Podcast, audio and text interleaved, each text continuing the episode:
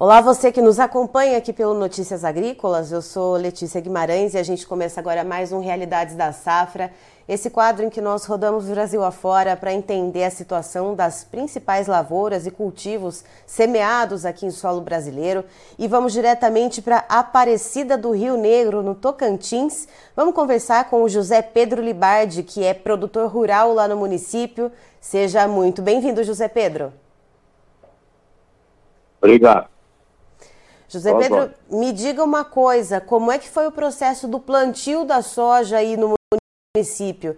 Teve atraso por causa do clima? Como é que foi esse processo do plantio ainda no começo? É, atrasou um pouco as chuvas no início, mas transcorreu, na minha fazenda, transcorreu razoavelmente bem. Eu comecei o plantio dia 17 de outubro, e é 2.100 hectares e finalizei o dia 2 de novembro.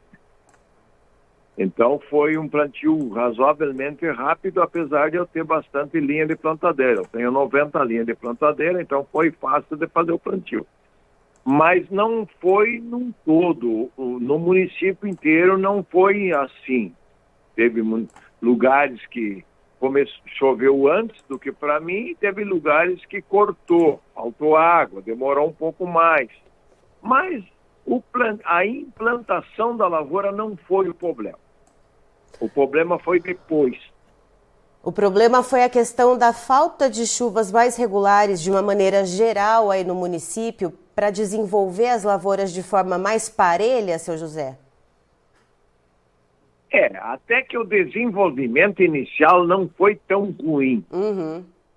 Ela cort, ele cortou no mês de dezembro, no início de dezembro, teve várias e várias lavouras aqui que ficaram 25, 30, 20, 20 dias sem chuva e com um solo escaldante sabe? Então, as lavouras estavam vegetadas, já estavam bem assim implantadas, e aí cortou a, a, a, chuva, e essas lavouras sentiram demais. E aqui nós temos umas regiões de, de muito cascalho, de muita pedra, então é, essas áreas, a, a, a, a falta de chuva judiou muito certas áreas.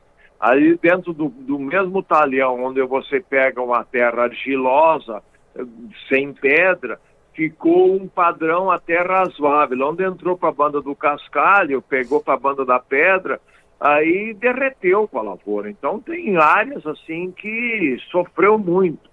Eu, graças a Deus, no meu caso, não existiu isso aí. Lá para mim ficou o 11 dias sem chover, a vez que ficou mais. Então eu tive uma situação diferente da grande maioria.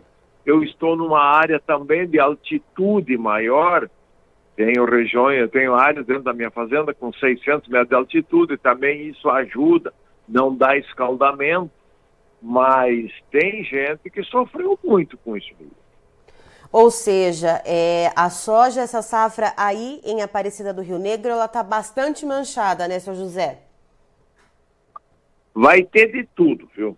Vai ter dentro da mesma fazenda áreas com 70 sacos e áreas com 20 sacos, 15 sacos. Vai ter de tudo, dentro da mesma fazenda. Não é o meu caso, graças a Deus não é o meu caso, mas eu conheço uns amigos meus aí que, que reportam isso aí. Então, talhões com produtividade normal e talhões com produtividade lá embaixo.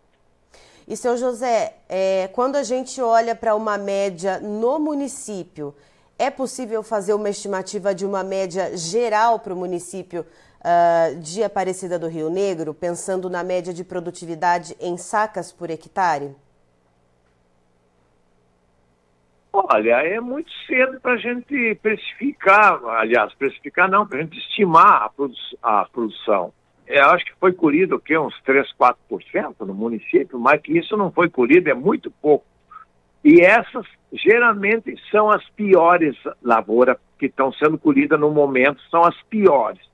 São as lavouras plantadas mais no início de outubro, e são lavouras que sofreram no, no estresse hídrico bem naquele, bem, bem na hora que não podia faltar, faltou. Então essas áreas aí são as que estão produzindo menos. Eu não colhi nenhum saco ainda, nenhum hectare da minha lavoura. Eu acredito que lá em casa vai ter uma produção dentro da média, razoavelmente boa, não vai ser problema. Agora, não é a realidade do município a minha fazenda, entendeu? O município está tá com sérios problemas em, ter, em determinadas áreas, viu? Eu acho que sei lá, eu acho que uns 48, 45, 50 sacos de média no município capaz de fechar. Não, não, acho que não passa de 50 a média geral. Tá certo. Seu José, muito obrigada pela participação aqui no Notícias Agrícolas. O senhor é muito bem-vindo. Obrigado. Toda vez que precisar, tem mais ordem, tá? Tá, então estivemos com o José Pedro Libardi, que é produtor rural em Aparecida do Rio Negro, no estado do Tocantins, nos trazendo as informações de como está o desenvolvimento da soja lá no município. Segundo ele, bastante manchado, porque as chuvas delas não caíram de maneira bem distribuída ao longo do desenvolvimento dessa safra de soja por lá.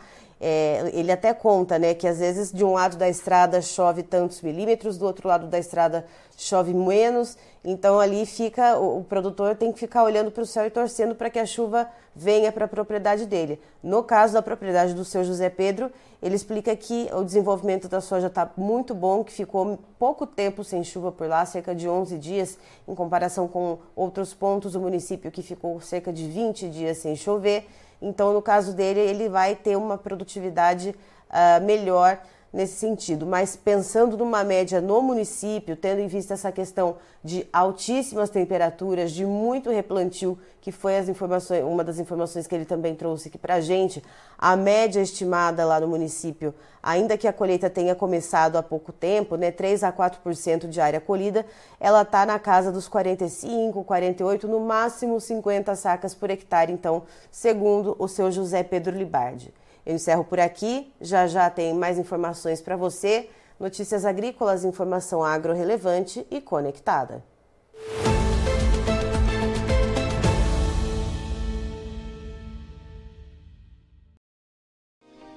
Se inscreva em nossas mídias sociais. No Facebook, Notícias Agrícolas. No Instagram, arroba Notícias Agrícolas. E em nosso Twitter, arroba Norteagri. E para não perder nenhum vídeo, não se esqueça de nos acompanhar no YouTube e na Twitch Notícias Agrícolas Oficial.